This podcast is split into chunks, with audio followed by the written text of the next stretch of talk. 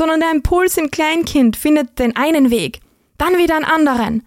Dann ist wieder eine Kreuzung und so schießt der Impuls quer durchs Hirn und wir sehen ein tobendes Kind, das sich selbst gefühlt einfach gar nicht auskennt.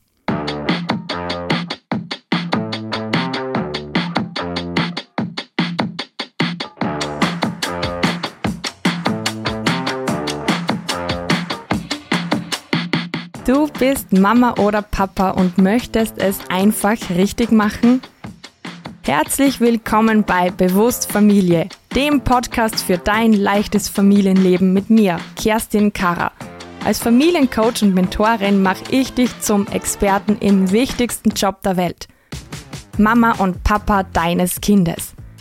Ich steige mal direkt mit einer Frage ein.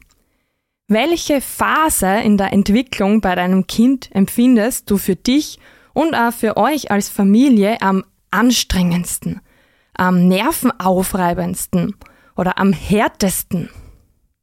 Und ja, es kommt natürlich darauf an, wie alt dein Kind gerade ist, weil, kleiner Spoiler, ich spreche noch nicht von der Pubertät.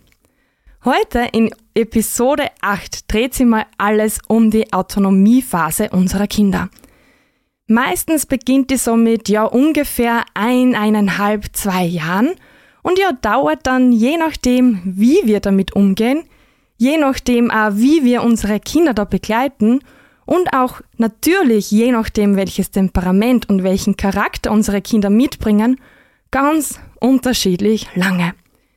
Oft ist der Höhepunkt dieser Autonomiephase und ich sage da jetzt bewusst nicht trotz Phase, kommt später dann noch dazu, Eben oft ist der Höhepunkt so im dritten Lebensjahr und reicht auch häufig bis ins Kindergartenalter hinein.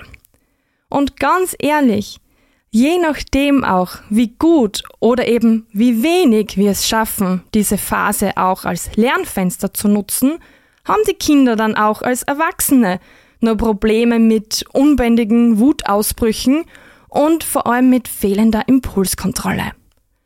Und da sind wir schon bei einem wahnsinnig wichtigen Punkt. Diese Phase im Kleinkindalter ist enorm wichtig als Lernfenster für eben Dinge wie Emotionsregulation, Impulskontrolle, Frustrationstoleranz und eben auch für die Erfahrung von Selbstwirksamkeit. Das alles sind so elementar wichtige Dinge, die wir als Menschen lernen dürfen um auch überhaupt gesellschaftlich kompatibel zu sein. Das sind dann auch einfach Dinge, die wir lernen müssen und da wirklich ganz bewusst müssen, um einfach am sozialen Miteinander teilhaben zu können. Und so, by the way, wie cool und wie schön wär's, wenn wir in einer Welt leben würden mit alles Menschen, die ihre Emotionen regulieren können, die Impulskontrolle und Frustrationstoleranz gelernt haben, die auch mit Stress umgehen können und ihn nicht externalisieren oder so lange verdrängen, bis gar nichts mehr geht. Und denk da auch sehr gern mal an dich selbst. Wie geht's dir mit deiner Emotionsregulation, mit Impulskontrolle und mit Stressregulation? Wir haben's oft in unserer Kindheit und bisher auch oft grundsätzlich so erfahren und so gelernt, dass wir einigen Emotionen gar nicht den Raum, den sie eigentlich brauchen, geben dürfen. Nehmen wir doch gleich einmal die Wut her. Durftest du als Kind einfach mal wütend sein? Oder war dann sofort wer da, der dir vielleicht zum Ablenken gebracht hat, der dir sofort den Grund zum Wütendsein aus dem Weg geräumt hat? Oder der das zumindest versucht hat? War da womöglich auch sofort jemand da, der dir darauf hingewiesen hat, dass du nicht wütend sein darfst. Und da reichen übrigens auch schon Blicke und Gesten. Es müssen da gar nicht unbedingt Wörter und Sätze sein. Nur oft passiert dann aber eben auch das Anschreien oder das Ausschimpfen. Das, jetzt hör auf, so zornig zu sein. Das Herumzornen bringt dir jetzt auch nix. Oder wenn du jetzt nicht gleich aufhörst, so wild herumzutoben, dann stecke die in dein Zimmer. Oder war damals bei dir als Kind auch einfach wer da, der, ja, da dann einfach durchgegriffen hat? Und vielleicht kennst du ja so eine Situation, die dir heute auch in meinem War Fuck Moment mitgebracht habe. War Fuck Moment. Eine Familie will los, weil sie eben zum Mittag zum Essen bei Oma und Opa eingeladen sind. Und ja, es ist kalt und jedes der Kinder sollte noch einen Pullover und auch eine Jacke anziehen. Das eine Kind will jetzt unbedingt den roten Lieblingspullover anziehen, eben den mit dem dunkelblauen Dinosaurier drauf. Aber der Pullover ist gerade in der Wäsche. Die Mama erklärt jetzt dem Kind, es muss bitte einen anderen Pullover anziehen, weil der andere ist nicht gewaschen. Aber das Kind will halt einfach gerade diesen roten Pullover mit dem dunkelblauen Dinosaurier. Und was glaubst du passiert? Genau, das Kind bekommt einen Wutausbruch. Es wirft sie auf den Boden, es tritt wie wild um sich herum und es beginnt zu schreien. Also wirklich das volle Programm. Ja, und in den Erwachsenen kommen dann mal die Gedanken, oh, was soll jetzt dieses Drama schon wieder? Die Erwachsenen wissen, ja, sie müssen los, sie verspüren den Druck und sie werden einfach immer gestresster. Ja, und schlussendlich nimmt die Mama dann das Kind auf den Schoß. Jetzt reicht's aber, zieht dem Kind unter Protest den gewaschenen blauen Pullover an und begleitet eben das Ganze mit den Worten, verstehst es nicht, wenn ich eh sag, der andere Pullover ist nicht da, dann ist er nicht da. Der ist nicht gewaschen, es geht jetzt nicht anders. Und gleich, vorweg jetzt auch noch. In so einem Beispiel sind natürlich immer ganz viele Dinge, die wir uns da anschauen und beachten können. Es ist auch die Frage immer, wo fangen wir an, da Dinge anders machen zu können und wo beginnt's eben schon bei der Kommunikation oder wo können wir ansetzen bei dem, wie werde ich überhaupt von Kindern gehört? Da ist auch noch das Thema drinnen mit der Kooperation, mit echter oder unechter Vereinbarung. In dem Beispiel kommt auch noch das Thema elterliche, liebevolle Führung oder Machtmissbrauch dazu und so weiter und so fort. Mir geht's da jetzt mal in diesem Beispiel einfach um das, was passiert da im Kind und welche Auswirkungen haben in dem Fall dann die Reaktion von der Mama. Weil was passiert da im Kind? Das Kind hatte die Vorstellung vom Lieblingspullover, eben den roten mit den dunkelblauen Dinosaurier, und hat dann gesagt bekommen, tja, leider, das geht jetzt nicht. Und wie wird's dir da in dem Fall gehen, wenn du eine Vorstellung hast und dann gesagt kriegst, hm, so geht's jetzt aber nicht. Es ist ein Frust, der da auftaucht, den wir als Erwachsene natürlich gelernt haben auszuhalten. Mal mehr, mal weniger. Aber unsere Kinder können das einfach noch nicht. Sie müssen das einfach einmal lernen. Und wir können den Frust aushalten und dementsprechend auch unsere Impulse entsprechend kontrollieren. Und auch das mal besser, mal schlechter. Denk da einmal kurz auch an dich, wie es dir geht, wenn vor dir vielleicht im Auto wer fährt, der etwas länger braucht. Oder wenn die Schlange an der Supermarktkasse mal wieder ewig lang ist. Wie glaubst du, ist da die Impulskontrolle von denjenigen, die dann anfangen, zweite Kasse bitte? Also du siehst, es braucht auch für uns als Erwachsene eine Menge und wir erwarten von unseren Kindern da ihren Frust und ihre Impulse beherrschen zu können. Weil unterm Strich ist einfach der Wutausbruch nichts anderes als eine unreife Impulskontrolle, die einfach über die Zeit gelernt werden darf, kann und eben auch soll. Ja, und da kommt dann die Reaktion der Mama ins Spiel. Das Lernen von Emotionsregulation, Frustrationstoleranz und Impulskontrolle geht nachgewiesenermaßen nicht darüber, wenn wir da weiter Stress ins System reingeben. Es klappt nicht, wenn wir da zu schreien, zu schimpfen oder zu zehren anfangen. Und genau das weiß man inzwischen auch aus Studien. Kinder lernen, warten, sich selbst zu beruhigen und Enttäuschungen zu bewältigen, nachgewiesenermaßen schlechter, wenn die Eltern wütend reagieren. Weil auch da gilt wieder die Vorbildwirkung. Die Kinder tun nicht unbedingt gezwungenermaßen das, was wir sagen, sondern sie tun vorwiegend einmal das, was wir tun, das, was sie sehen. Und wenn wir als auf ein wütendes, frustriertes oder aggressives Kind selbst auch so reagieren, dann lernen sie eben nicht, wie sie mit Frustration umgehen können, sondern sie lernen, dass sie auf Frust mit Stress und Aggression reagieren. Und wie auch vorher schon erwähnt, da braucht's nicht direkt schreien oder anpacken oder sonst irgendwas von dieser Art. Es reicht da auch, wenn die Eltern die Stirn gerunzelt haben oder finster geschaut haben. Eben auch das hat man aus Studien rausgefunden. Und unsere Reaktion ist also von sehr großer Bedeutung. Und auch unsere eigene Emotionsregulation ist einfach so, so wichtig. Und deshalb frag dich selbst, welche Gedanken kommen dir, wenn dein Kind eben Wutausbrüche auslebt? Und du merkst, glaube ich, auch da spielen unsere eigenen Erfahrungen, unsere eigene Kindheit so eine wesentliche Rolle, wie es uns dann auch jetzt als Eltern geht. Und ich weiß aus eigener Erfahrung, wie schwer das sein kann, wenn man Dinge einfach anders machen will. Ich weiß auch, wie gemein das manchmal ist, wenn so der Kopf weiß, ja, ich will das jetzt anders machen. So ist es gut für mich und mein Kind. Und wenn die eigene Reaktion eben vor allem dann noch im Stress und in der Wut dann doch ganz anders ist. Und ich weiß auch sehr gut, wie doof das ist, wenn wir dann mit schlechtem Gewissen zurückbleiben. Ich kenne es wirklich selbst sowas von gut auch aus meinem eigenen Mama-Dasein. Nur schlussendlich gehört es zu einem gewissen Teil auch einfach zum Lernprozess Elternwerden dazu. Und wisst ihr was? Wir haben's in der Hand, das zu drehen. Dafür gibt's ja auch diesen Podcast. Und du darfst dir da jederzeit bei mir ein kostenloses Erstgespräch holen, wo es einfach mal nur um dich und deine Situation geht. Das ist auch mein Angebot für euch alle da draußen.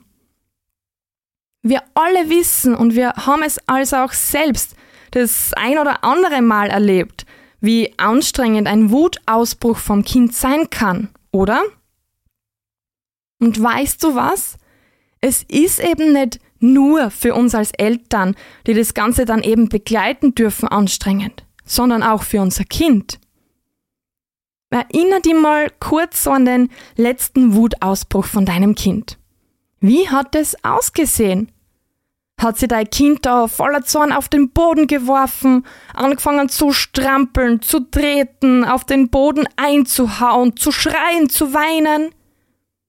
Es ist einmal wichtig zu verstehen, was da denn überhaupt passiert. Und dazu dürfen wir mal auch einen genaueren Blick auf die Gehirnentwicklung werfen. Kleinkinder haben ungefähr genauso viele Neuronen im Gehirn wie wir Erwachsenen. Heißt also, die Anzahl an einzelnen Nervenzellen ist mal so ungefähr gleich, egal wie alt der Mensch jetzt ist. Ja, und trotzdem können Kinder eben nicht Auto fahren und keine Fremdsprachen sprechen. An den Nervenzellen an sich kann es also mal nicht liegen. Aber woran dann? Vielleicht hast du schon mal davon gehört, dass das Gehirn von einem Säugling bei der Geburt nur zu ungefähr 25 Prozent entwickelt ist. Das hat auch wieder bestimmte Gründe und dazu gibt's auch in einer anderen Folge einmal mehr. Also gleich wieder daran denken, Podcast abonnieren, damit du ja keine Infos verpassen kannst. Zurück zur Hirnentwicklung. Eben bis zum dritten Lebensjahr nimmt das Gehirn vom Gewicht her dann eben von diesen ungefähr 25 auf bis zu 90 Prozent zu. Ja, und woran liegt das jetzt schon wieder? Tja, es liegt an den Synapsen, also an den Verbindungen dieser einzelnen Neuronen. Weil jede Nervenzelle wird mit anderen verbunden und diese Leitung wird dann eben von einer Myelinschicht ummantelt. Und umso dicker diese Schicht aufgebaut wird, umso schneller ist dann diese Leitung von einer Nervenzelle zur anderen. Und das macht dann eben das Gewicht. Also einerseits die Menge an Verbindungen und die Dicke der einzelnen Ummantelungen. Und dafür braucht auch das Gehirn übrigens die Fette und den Zucker, zum Beispiel aus der Muttermilch. Aber zurück eben und zu den Verbindungen. Das alles zusammen macht dann das Netzwerk, das unser Gehirn ausmacht. Da passieren dann die Verknüpfungen, die unser Gehirn voll funktionsfähig machen, wo dann eben ein Impuls sich seinen Weg durchs Gehirn sucht und entsprechende Handlungen einfach in Gang setzt.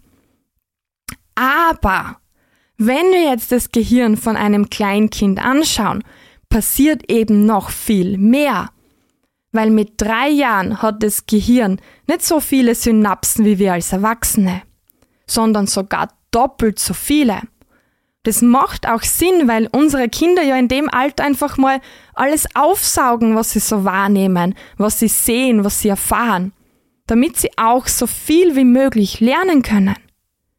Es hat aber auch den Nachteil, dass natürlich so viele Verbindungen auch in gewisser Art und Weise kompliziert sind. Und diese Menge an Verbindungen macht es den Impulsen dann schwer, den richtigen Weg zu finden. Und genau das ist es nämlich, was auch zum Beispiel im Wutausbruch passiert. Da kommt der Impuls und er sucht sich den Weg durchs Gehirn und findet nicht nur den einen Weg als Wutregulation, zum Beispiel fünfmal ruhig atmen, sondern der Impuls im Kleinkind findet den einen Weg, dann wieder einen anderen, dann ist wieder eine Kreuzung und so schießt der Impuls quer durchs Hirn und wir sehen ein tobendes Kind, das sich selbst gefühlt einfach gar nicht auskennt. Und da kommt dann auch unser Einfühlungsvermögen und unsere Koregulation ins Spiel. Weil wir können und wir müssen unserem Kind auch irgendwie durchhelfen. Und dazu hört ihr auch voll gern die Podcast Folge 2 als Einführung in das Thema Einfühlungsvermögen an.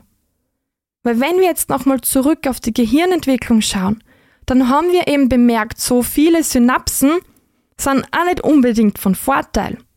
Und genau aus dem Grund werden dann eben bis ungefähr zum zehnten Lebensjahr diese vielen, vielen Verbindungen wieder abgebaut. Zuerst ein bisschen langsamer, dann etwas schneller, sodass quasi am Ende ein voll funktionsfähiges und auch leistungsfähiges Gehirn in den Köpfen entsteht. Da kommt dann einerseits das Prinzip von Use it or lose it ins Spiel, wo wir also all das, was wir dann nicht brauchen, mehr oder weniger verlernen und andererseits kommt auch das Prinzip von Muskeltraining ins Spiel, dass wir im all das, was wir brauchen und lernen wollen, über Übung und Training so weit festigen, dass automatisiert wird. Und so entstehen dann auch unsere täglichen, selbstverständlichen Routinetätigkeiten, unsere Muster, all das, was dann eben diese Autobahnen im Gehirn sind, wo wir dann nicht viel nachdenken müssen, weil es eben automatisch abläuft und weil eben diese Verbindungen aufgebaut sind und sehr gut ummantelt worden sind. Und was dazu allgemein sehr wichtig ist, für unsere Kinder und aber auch für uns Erwachsene gilt, unser Gehirn ist neuroplastisch. Das heißt, wir können diese Autobahnen jederzeit verändern und eben neue Verbindungen machen und auch neue Trampelpfade über häufiges Gehen einfach zu wieder neuen Autobahnen machen. A zu spät gibt's dafür nicht. Du kannst es für dich nutzen und eben über Training auch deine Verhaltensmuster ändern. So als Motivation. Und heute in dieser Folge ist mir jetzt eben wichtig, dass du einfach weißt, was in verschiedensten Situationen im Gehirn von deinem Kleinkind passiert dass wenn dein Kind eben das nächste Mal in einem Wutausbruch feststeckt, dass du dich dann an das, was du hier jetzt gehört hast, erinnern kannst. Dass du weißt, was es eben bedeutet, wenn da so abertausende Impulse durchs Hirn schießen und immer wieder neu abbiegen. Und diese Erklärung ist auch eine, die uns hilft, mit mehr Einfühlungsvermögen auf unser Kind in dieser anstrengenden Phase zu reagieren. Und deshalb finde ich es auch so wichtig, diese Phase nicht als Trotzphase, sondern eben als Autonomiephase zu bezeichnen. Und ja, man kann jetzt vielleicht sagen, ja, das ist doch Wortglauberei. Und ja, vielleicht ist es das. Aber ich finde es persönlich wirklich wichtig, weil Worte formen. Worte sind einfach machtvoll. Unsere Kommunikation kann so vieles beeinflussen. wie wir mit uns selbst reden, wie wir mit anderen reden, wie wir über andere reden, hat einfach so viel Einfluss auf uns, auf die anderen, auf die ganze Welt. Und da finde ich es einfach enorm wichtig, dass wir darauf achten, welche Wörter wir verwenden. Und ganz ehrlich, Trotz ist in Bezug auf Verhalten von Kindern doch eher negativ behaftet, oder? Da hat man ja so dieses Widersetzen, das im Widerstand sein im Kopf. Nur Fakt ist, das Kind macht es nicht bewusst oder absichtlich um des Trotzes wegen. Das Kind macht es nicht, um aus Prinzip dagegen zu sein. Es ist keine Absicht dahinter, die uns als Eltern da was Böses will. Es ist kein Grenzentestner oder was auch so oft kommt, so, ja, das Kind will uns halt ärgern oder das Kind ist einfach verzogen, schlecht erzogen, es ist verwöhnt. Es ist auch keine bewusste Provokation dahinter, so dass, ja, das Kind will mir jetzt provozieren. Da muss jetzt einfach noch konsequenter sein. Wenn es all das nämlich wäre, was würde das bedeuten? Die Kinder ärgern diejenigen, die ihr Überleben sicherstellen. Das macht einfach keinen Sinn. Und auch rein von der denkerischen Leistung her klappt's gar nicht.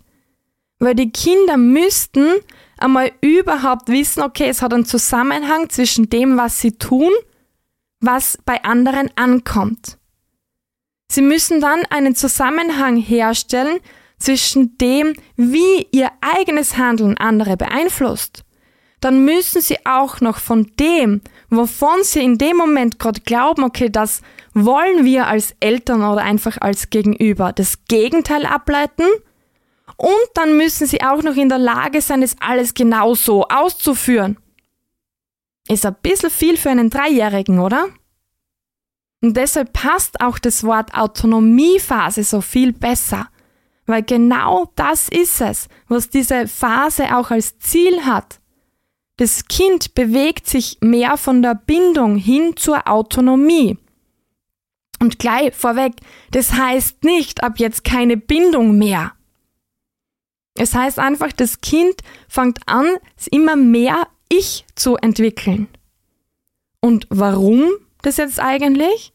Ja, weil es das ganz einfach auch muss. Und das ist das Coole daran, wenn wir uns auch aus evolutionsbiologischer Sicht die Autonomiephase anschauen. Weil dann macht es auf einmal auch viel mehr Sinn und es wird für uns auch in gewisser Art logischer nachzuvollziehen, eben dass diese Phase wichtig ist.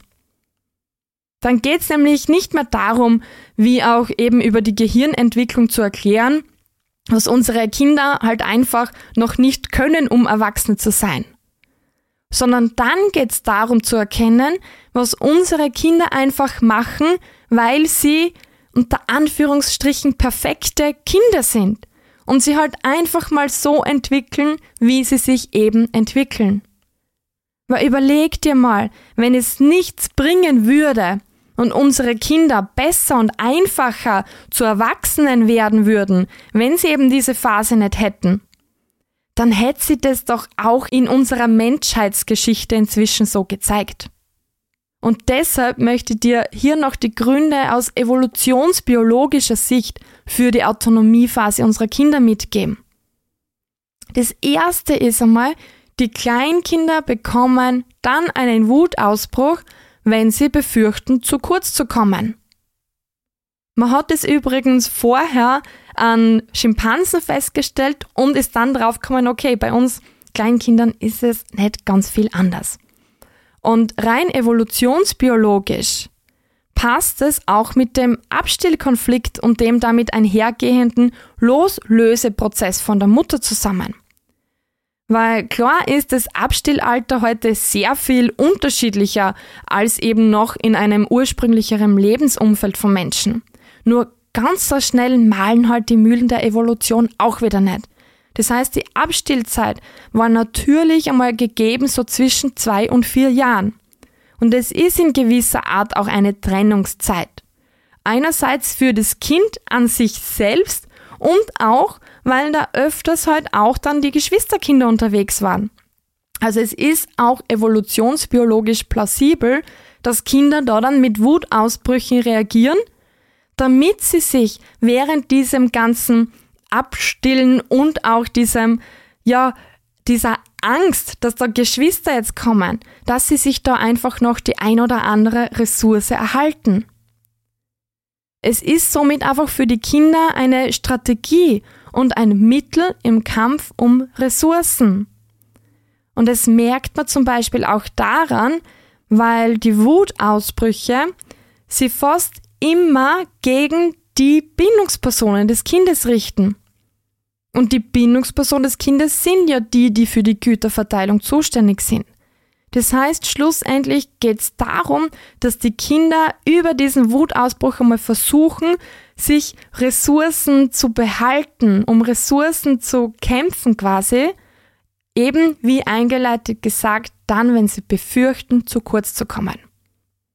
Und das Zweite ist, dass diese Wutausbrüche auch einfach dazu dienen, dass Kleinkinder ihre Selbstwirksamkeit entwickeln können und über diese Wutausbrüche eröffnen sie sich ja sozusagen den Raum für die Entwicklung von Selbstständigkeit.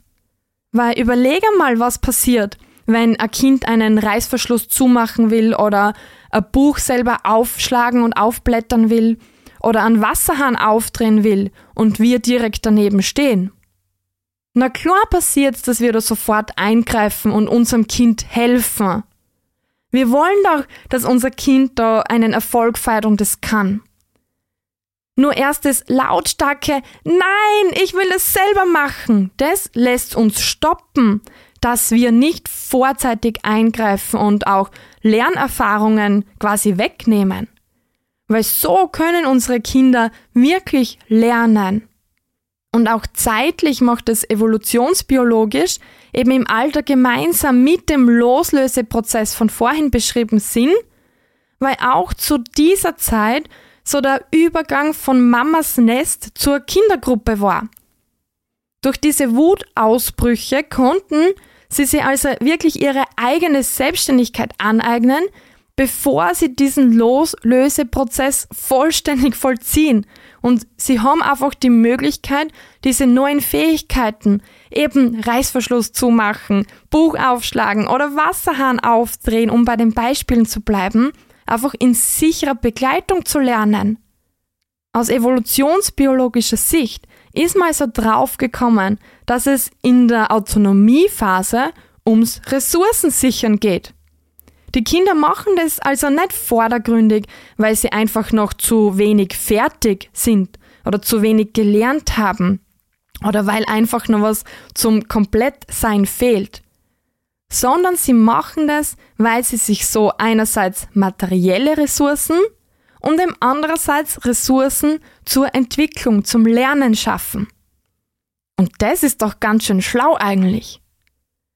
Und ich glaube, mit all dem Wissen aus dieser Podcast-Episode hast du auch einiges an Werkzeugen mitbekommen, sodass du auch auf dein Kind im Trotz sozusagen richtig reagieren und eingehen kannst. Bring dir dazu immer wieder in Erinnerung, dass es kein absichtliches Verhalten ist, um dir was anzutun. Vielmehr steckt auch eben einerseits ein Entwicklungsschritt dahinter, den wir da wirklich gemeinsam gehen können. Und andererseits steckt ein Hilferuf dahinter, um da auch wirklich dieses Übungsfeld als Lernchance wahrnehmen zu können. Und auch da geht's wieder mal um den Perspektivenwechsel. Versuch rauszufinden, was dir dein Kind in dem Moment sagen oder zeigen will, wo es im Moment feststeckt, welche Bedürfnisse unerfüllt sind. Weil dann wirst du eben diese Lernchancen auch wirklich wahrnehmen und nutzen können. In diesen Situationen sucht dein Kind noch Verbindung. Es fehlen vielleicht deinem Kind einfach die richtigen Worte. Es will dir vielleicht einfach vermitteln, der Tag war jetzt echt schon lang. Ich bin einfach müde, das Kooperationskontingent ist aufgebraucht. Es will dir vielleicht einfach vermitteln, schau her, irgendwie, ich habe ein unerfülltes Bedürfnis, sag du mir, was ich brauche. Und weil ich selbst aus meinen eigenen Erfahrungen als Mama so genau weiß, wie schwer das sein kann, wenn man ja da dann einfach Dinge anders machen will, ist mir eben auch dieses Superheldengefühl für euch alle so wichtig. Ich möchte es so gern in euch allen entfesseln, weil wir dann wirklich einen ganz anderen Familienalltag haben können.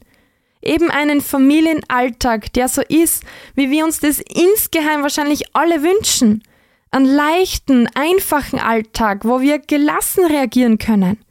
Ein liebevolles, harmonisches Familienleben mit einem Gefühl, dass wir jeder Situation gewachsen sind. Und deshalb denk hier auch nochmal an das, was wir inzwischen aus der Hirnforschung wissen. Unser Hirn ist neuroplastisch wir können jederzeit neu und anders wählen und entscheiden und dadurch auch neu und anders handeln. Das bringt uns auch neue und andere Ergebnisse. Und das ist Selbstwirksamkeit und Eigenermächtigung. Und so wird ein leichtes Familienleben möglich. Für dich, für euch, für mich und für uns alle. Und in diesem Sinne wünsche ich euch eine wundervolle Familienzeit. Und wenn dir die Folge gefallen hat, dann teil sie und schick sie raus in die Welt. Drück auch voll gern auf Abonnieren und lass mir eine 5-Sterne-Bewertung da. Hol dir dann meinen Newsletter unter bewusstfamilie.at. Da kriegst eben weitere Alltagsstories und Impulse. Folg mir auch auf Facebook und Instagram unter Bewusstfamilie Kerstin Kara und kommentier da auch gern die Posts und teil auch gern mit uns, wenn du magst, die Erinnerungen an deine Kindheit, wie deine Eltern, als du ja getrotzt hast, mit dir umgegangen sind. Alle Links findest du natürlich auch in den Show Notes und in der nächsten Folge, übrigens wieder Mittwoch in zwei Wochen, hören wir uns mal so an, wie wir mit Kritikern umgehen können.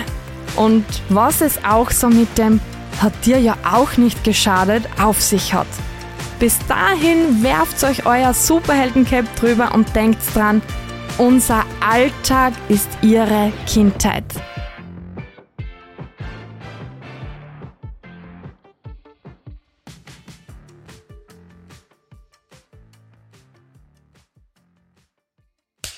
Cut. Und wer hat's produziert? Das Pod. Deine Podcast-Agentur.